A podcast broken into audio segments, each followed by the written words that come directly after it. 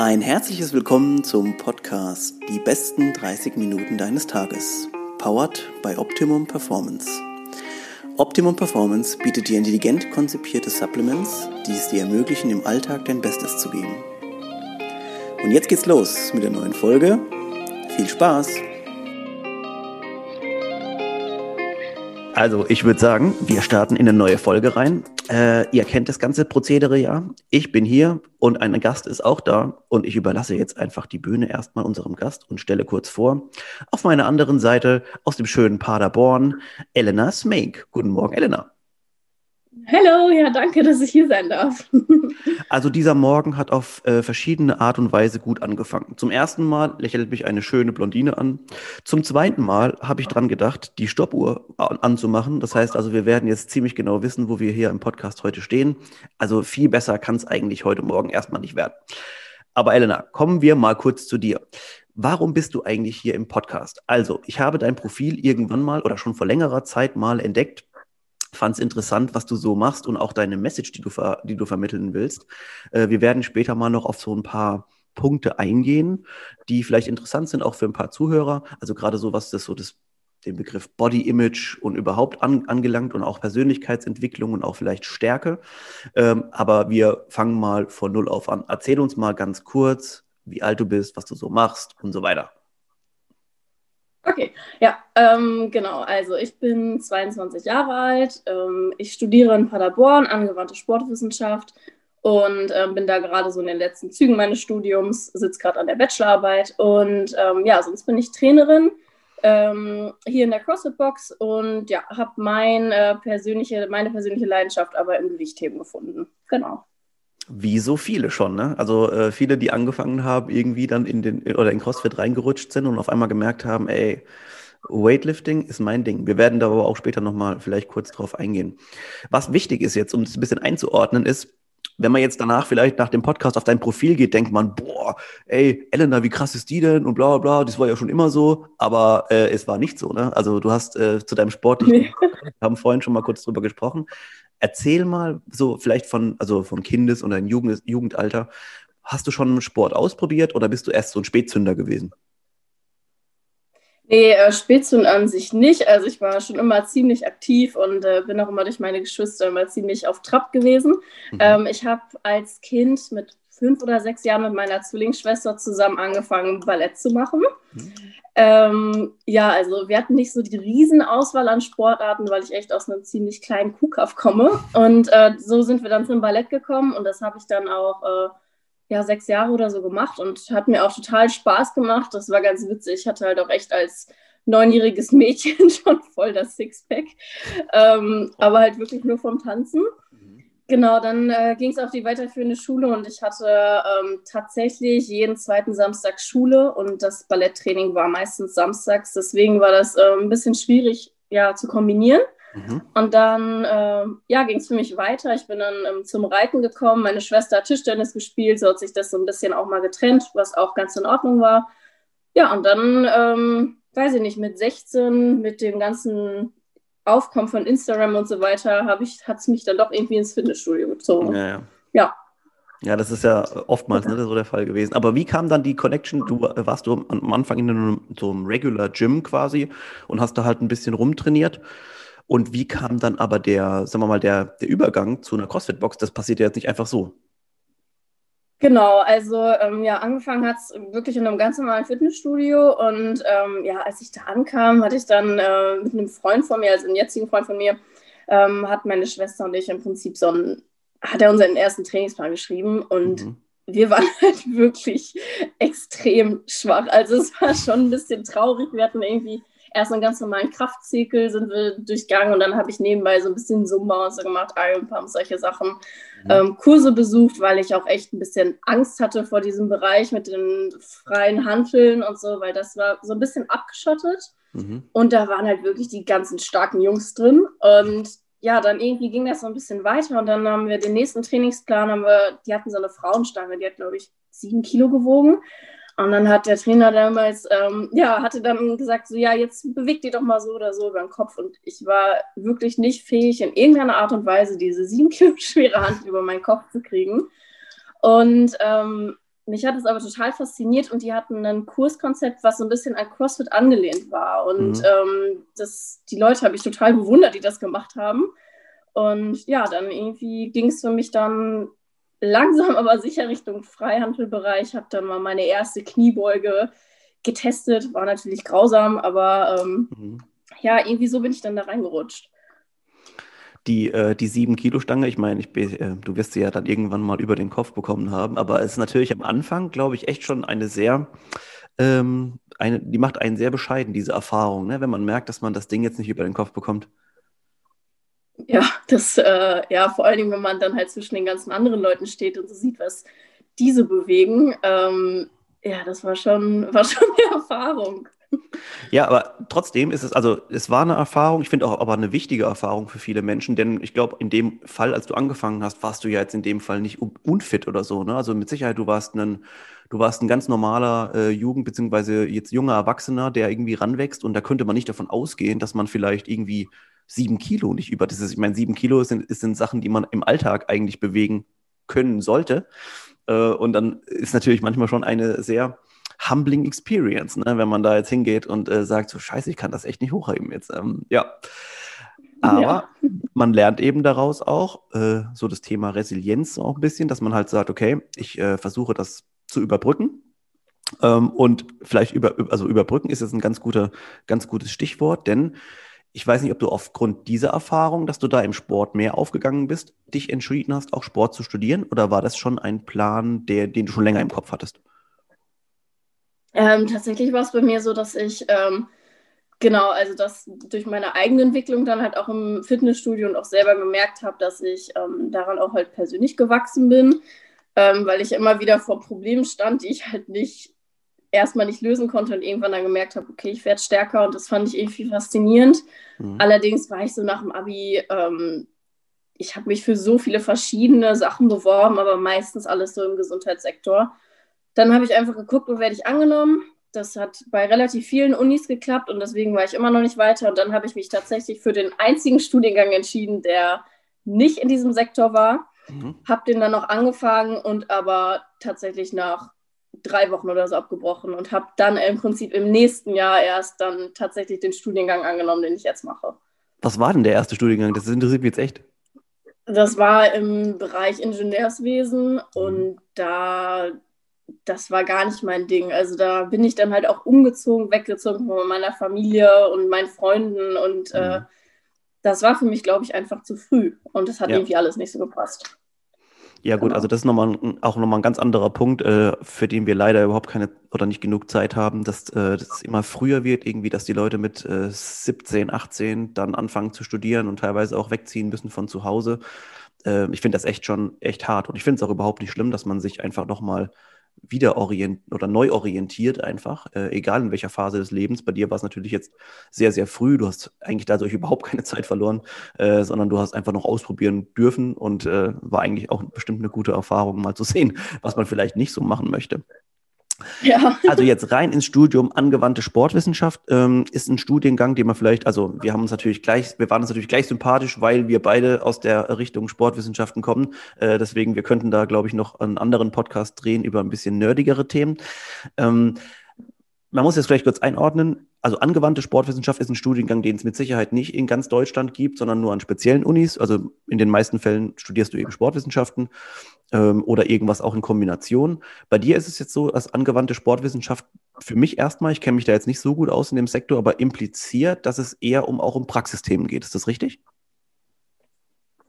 Genau, ja. Also ähm, ich denke, also ich kenne ja nur meinen eigenen Studiengang im Prinzip, ja. aber ähm, ja, man merkt schon, dass immer mal wieder ähm, Sachen wirklich praktisch und so ausprobiert werden. Und das, das war auch cool. Also wir hatten viele praktische Kurse, vor allen Dingen in den ersten beiden Semestern.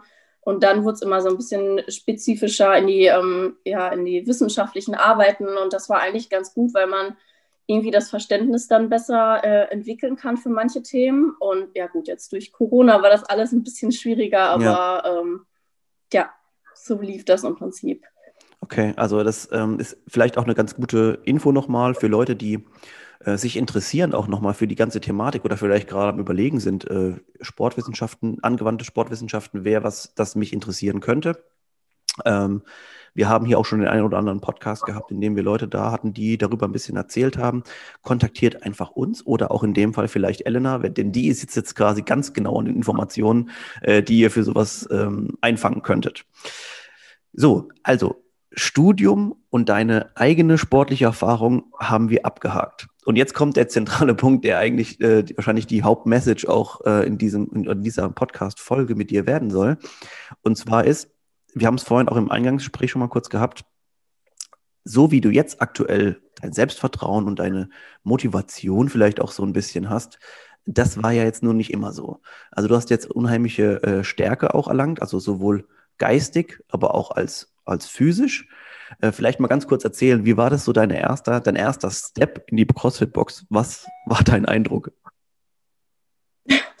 äh, ja, also ich weiß auch nicht, also ich war erstmal total, ja, wahrscheinlich total klassisch, wenn man aus einem normalen Fitnessstudio kommt, erstmal reingerannt im Prinzip und dann guckst du und denkst so, okay, hier gibt es wirklich keine einzigen Geräte. Und das war so erstmal vom Aussehen total verrückt.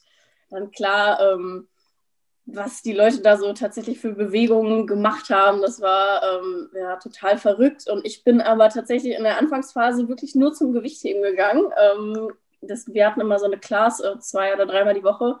Und ähm, ja, dann war ich immer da beim Gewichtheben. Vorher war natürlich eine normale CrossFit-Class und das habe ich mir dann auch mal noch ganz gerne angeguckt und fand das echt faszinierend. Mhm. Äh, du, ich ich habe einen Satz mir notiert und deswegen habe ich auch gefragt, äh, wie das zuerst mal für dich war in der, in der CrossFit-Box, denn du hast was irgendwo in einem Post auch mal geschrieben, dass du sehr happy darüber bist, dass du so von so starken und inspirierenden Menschen umgeben bist in deiner Box. Das beziehst ja. du wahrscheinlich auch auf Leute, die dich vielleicht auch trainieren oder auch mit dir zusammen trainieren. Ähm, vielleicht kannst du mal kurz erzählen für die Leute, die am Überlegen sind, ey, soll ich sowas machen? Äh, wie kann mich das oder beeinflusst mich das in, auch in die positive, natürlich in die positive Richtung? Vielleicht kannst du mal kurz erzählen, was, oh, wenn dir jemand gerade einfällt, jetzt so, der dich besonders inspiriert hat, so was kannst, was, was ist so deine, dein Takeaway, den du, den du mitgenommen hast von Leuten aus der CrossFit-Box? Wie sind die drauf? Ja, also was ich halt echt cool fand, ist, ist dass es so eine so ein gegenseitig wirklich ganz klassisch dieses Anfeuern ist, wenn der Letzte irgendwie noch auf dem Rudergerät sitzt und irgendwie da halb runterfällt, weil er einfach so erschöpft ist und dass alle anderen einfach daneben stehen, den anschreien und das wirklich alle so total unterschiedlich aussahen, alleine vom Äußerlichen. Also die einen, die fast eine Langhantel an und hat direkt den dicksten Bizeps gehabt und andere sind vielleicht schon ewig da, sind mega stark, aber sind trotzdem noch relativ schmal geblieben und das fand ich irgendwie ja, total verrückt. Also ja. Aber alle, aber alle werden irgendwie mitgenommen in diesem ganzen äh, ja, genau. Konstrukt quasi, ne? Ja, das merke ich auch selber als Trainerin. Also das, ähm, es ist einfach schön zu sehen, dass sich mittlerweile auch immer mehr Menschen auch wirklich trauen, dahin zu kommen, von denen man es vielleicht von außen vielleicht gar nicht denken würde. Und dann stehen die auf einmal vor einem und man bindet die genauso ein wie alle anderen. Und das ist ja echt, ja, macht doch einfach Spaß. Ja, also ich, ich glaube auch gerade, das ist jetzt eine ganz aktuelle Sache nochmal. Also das Thema Inklusion ist ja jetzt eine ganz große, also jetzt auch gerade bei den kommenden äh, Open habe ich ja gesehen, dass es auch wieder eine verschiedene ähm, Sektionen gibt, ne, wo du auch äh, mitmachen kannst, egal wie du körperlich beschaffen bist, sagen wir mal so. Ähm, das ist natürlich sehr, sehr schön zu sehen. Und das hat auch, finde ich, immer auch CrossFit so ein bisschen ausgemacht, dass eben jeder abgeholt wird und jeder mitgenommen wird. Ähm, Natürlich ist es dann am Ende so, dass bei den Games, wenn geschaut wird, ist natürlich klar, dass im Spotlight die, die Elite-Athleten stehen. Aber trotzdem finde ich, ähm, ist es eine sehr, sehr schöne Sache, was so die, ja, was das Thema Inklusion betrifft. Ähm, wenn wir ja. jetzt gerade noch beim Thema sind und auch beim Thema Coaching, ähm, manchmal ist es ja so, dass man, wenn man dann auf der anderen Seite quasi steht und selber Trainer ist, verändert man ja ein bisschen manchmal die Perspektive zu dem, wie man vielleicht auch selber trainiert. Ist dir das auch so gegangen?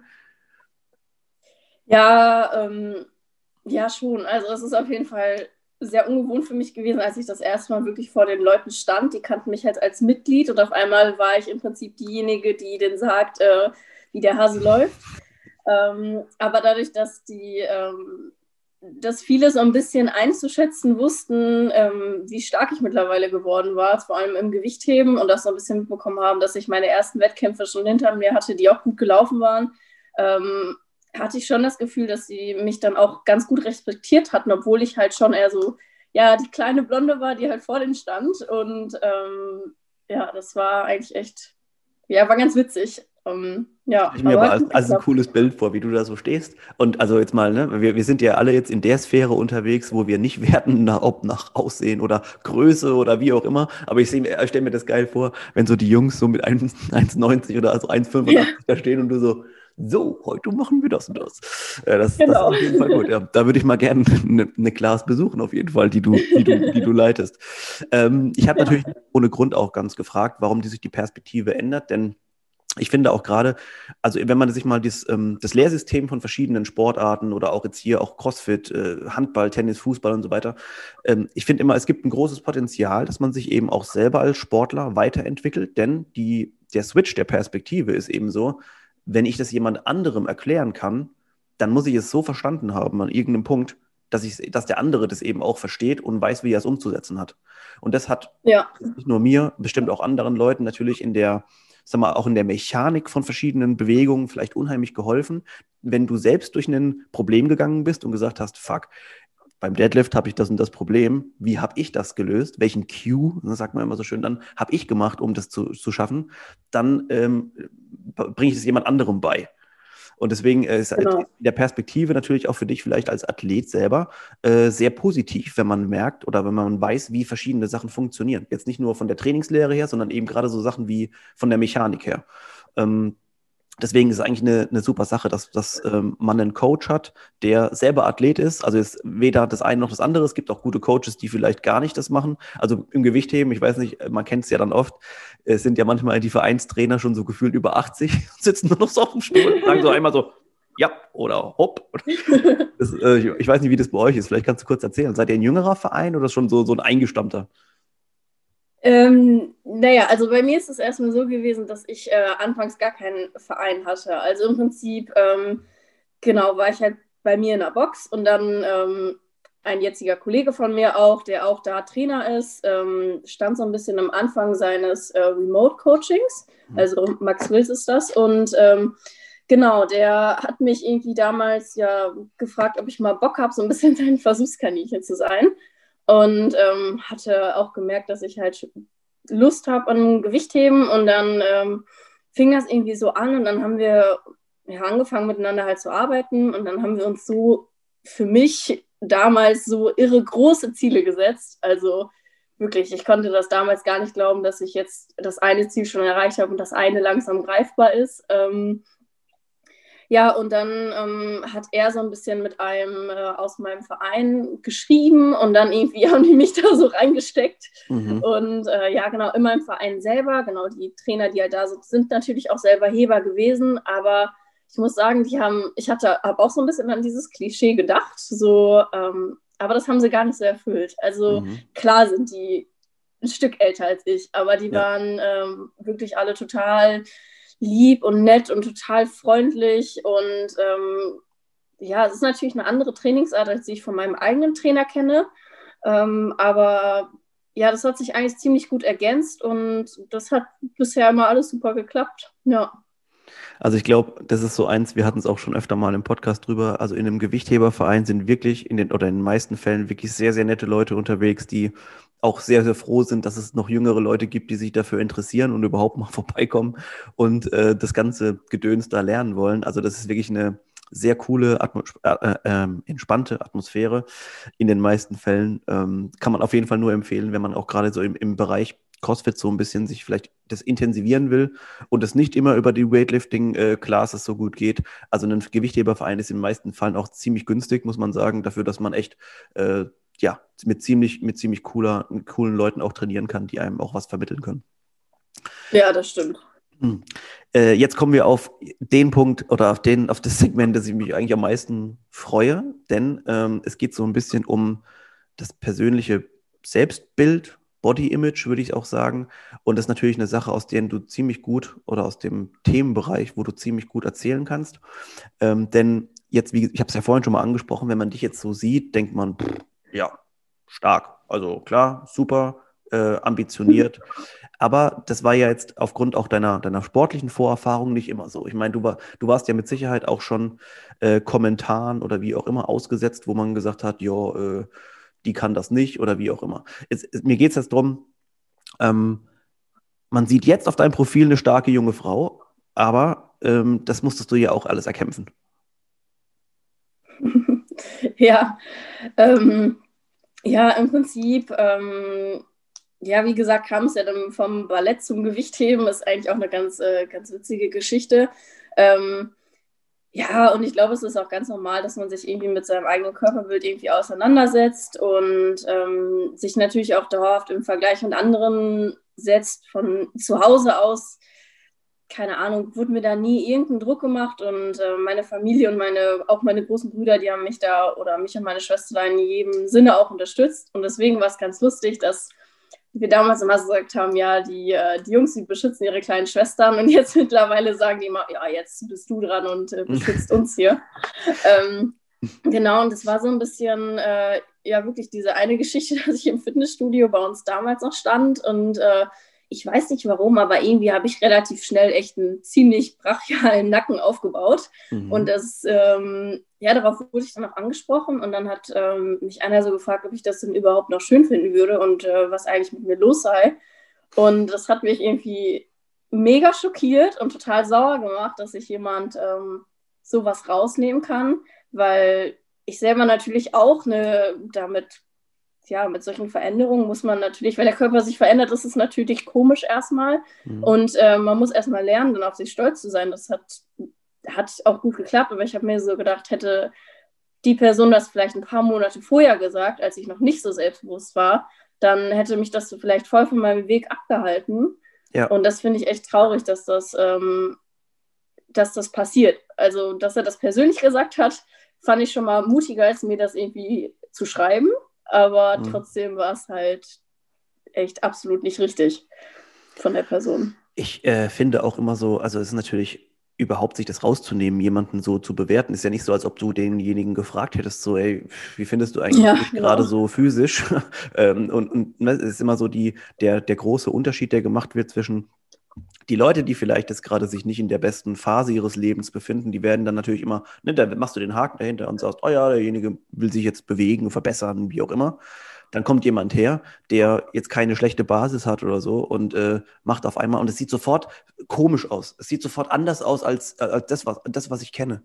Am, am besten sieht, äh, gucke ich in irgendeine Fitness-Zeitschrift und genau so muss dieserjenige aussehen. Und sobald du einen breiteren Nacken hast, bist du nicht mehr so, siehst du nicht mehr so aus. Und das ist komisch. Und man muss erstmal gucken, nimmt die irgendwas? Äh, also es ist echt, es ist echt verrückt. Und es ist auch eine der Sachen, die, glaube ich, in einem Fitnessstudio echt ähm, schlimm sind. Also ich war letzt dann auch nochmal, bevor, also als man noch gehen durfte, dann mal wieder ein paar Mal so zum äh, äh, leichten Trainieren in einem normalen. Es ist schlimm. Also was man da für Sachen sieht, wenn du in einer CrossFit-Box warst, wirst du wahrscheinlich nie wieder in eine Fitnessbox zurückgehen wollen. Ja, äh, das äh, glaube ich auch.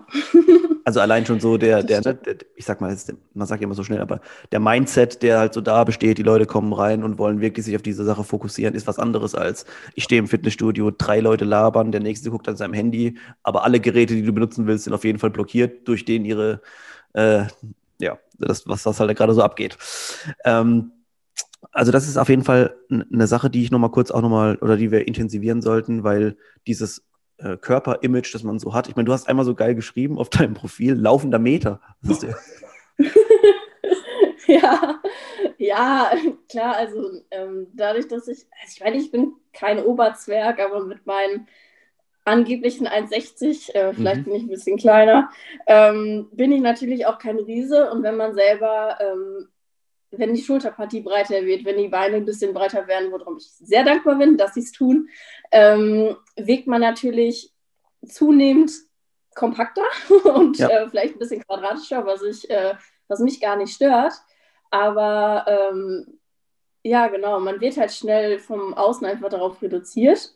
Und ähm, ja, ich bin halt irgendwie ein kleiner laufender Meter und das finde ich aber auch muss ich sagen, fürs Gewichtheben finde ich es praktisch und finde ich es ganz cool, dass ich klein bin. Habe ich nicht so einen weiten Weg. Ich, ich wollte gerade sagen, das hat natürlich auch auf gewisse Art und Weise auch in manchen äh, Gewicht, äh, in manchen Sportarten, zum Beispiel im Gewichtheben, äh, mechanische Vorteile. Ne? Ähm, abgesehen davon, finde ich, sollte auch dieses ganze Bild sich, ähm, also eigentlich sollten die Leute wirklich abgestraft werden, entweder mit Kommentaren auf verbaler Ebene, so dass man sich das nie wieder traut zu fragen oder anzusprechen. Denn äh, das Körpergefühl ist ja jetzt erstmal zentral wichtig für die Person, die sich verändern will. Und nicht für denjenigen ja, genau. Beobachter. Ähm, wir werden nochmal kurz auch nochmal drauf eingehen. Ich muss auf jeden Fall noch eine Sache kurz ähm, ansprechen, die ich nämlich echt wissen wollte, die mich auch persönlich interessiert hat. Und zwar, ähm, du hattest in deinem Profil auch mal irgendwo geschrieben, dass äh, du bist anders als viele Mädels in deinem Alter. Vermutlich auch, weil du einfach schon jetzt längere Zeit eine andere Sportart vielleicht machst als, als andere. Ähm, und ich habe da ehrlich gesagt gar kein, also ich habe ich hab gar kein Problem daran gesehen, dass du anders bist, aber du offensichtlich, als, also teilweise oder manchmal schon. Ja, also an sich habe ich ähm, kein Problem damit. Ich bin damit komplett zufrieden und ähm, aber ich habe vor allem damals am Anfang meines Studiums schon relativ früh erfahren müssen, dass ich von außen, obwohl ich das gar nicht nachvollziehen konnte, von außen schnell abgestempelt worden bin. Also ich war ähm, galt scheinbar irgendwie als die arrogante Person, obwohl ich mit meinen Sommersprossen über, über meinem Gesicht irgendwie finde ich das eher aussehe, als wäre ich irgendwie ja relativ niedlich. Scheinbar war dem nicht so. Mhm. Ähm, ja, und ähm, ich halt in vielen Sachen einfach nicht so der Norm entsprochen habe. Also so äh, habe ich es damals empfunden. Das war nicht so in der äh, Orientierungswoche in der Uni. Ich war diejenige, die einfach, ich habe halt einfach keinen Alkohol getrunken. Ich hatte da keinen Bock drauf und ja. ähm, ich war nicht so die Person, die dann immer bis 6 Uhr morgens noch feiern musste. Und ähm, ja, also in einer gewissen Weise, obwohl ich halt Sport studiere und obwohl ich dachte, vielleicht sind da viele Leute, die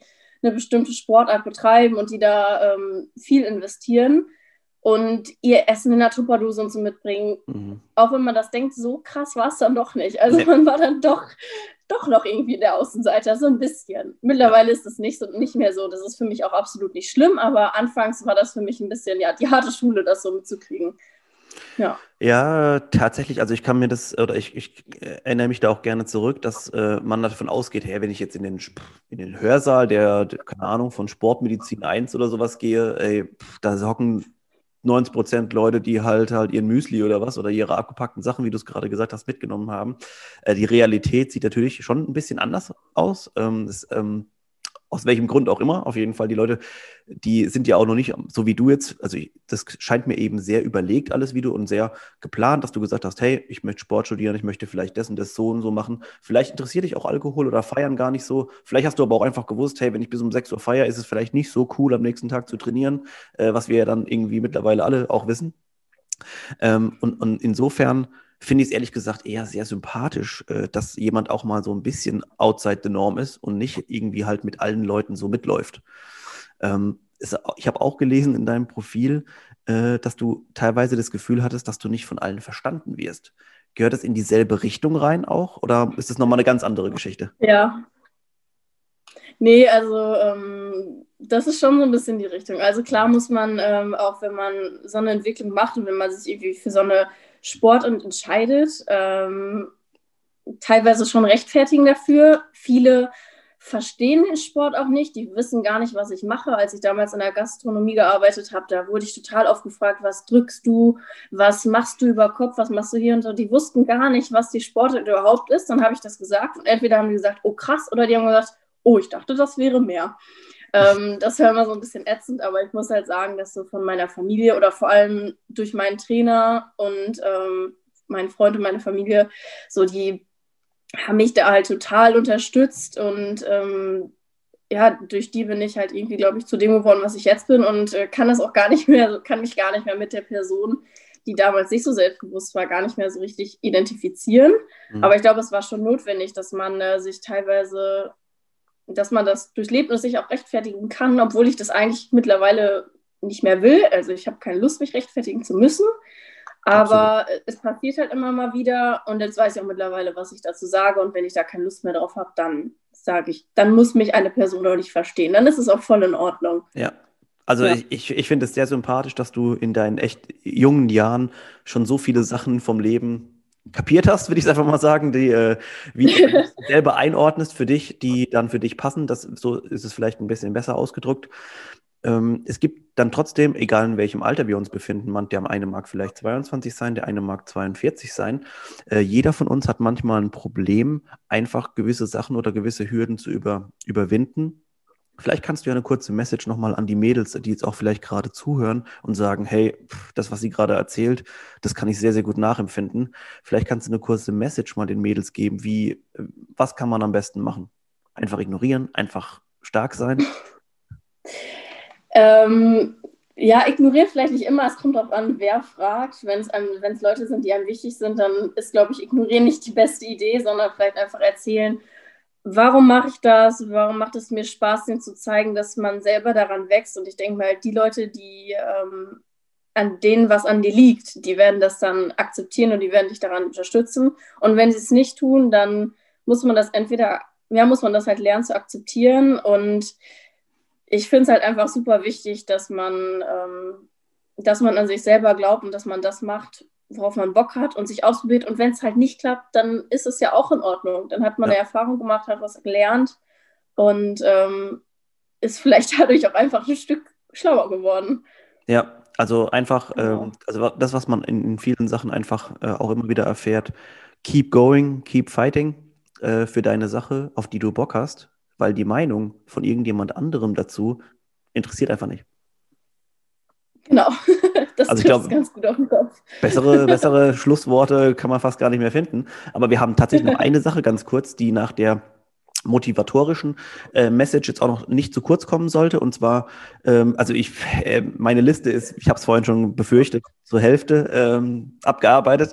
Äh, aber egal, wer, wer jetzt gerade zugehört hat und einfach ein bisschen auch, oder auch inspiriert ist durch die äh, Geschichte bei dir und auch mal gucken will, was bei dir so abgeht. Äh, Elena, erzähl uns ganz kurz mal, wie man dich am besten finden so Social Media mäßig und so?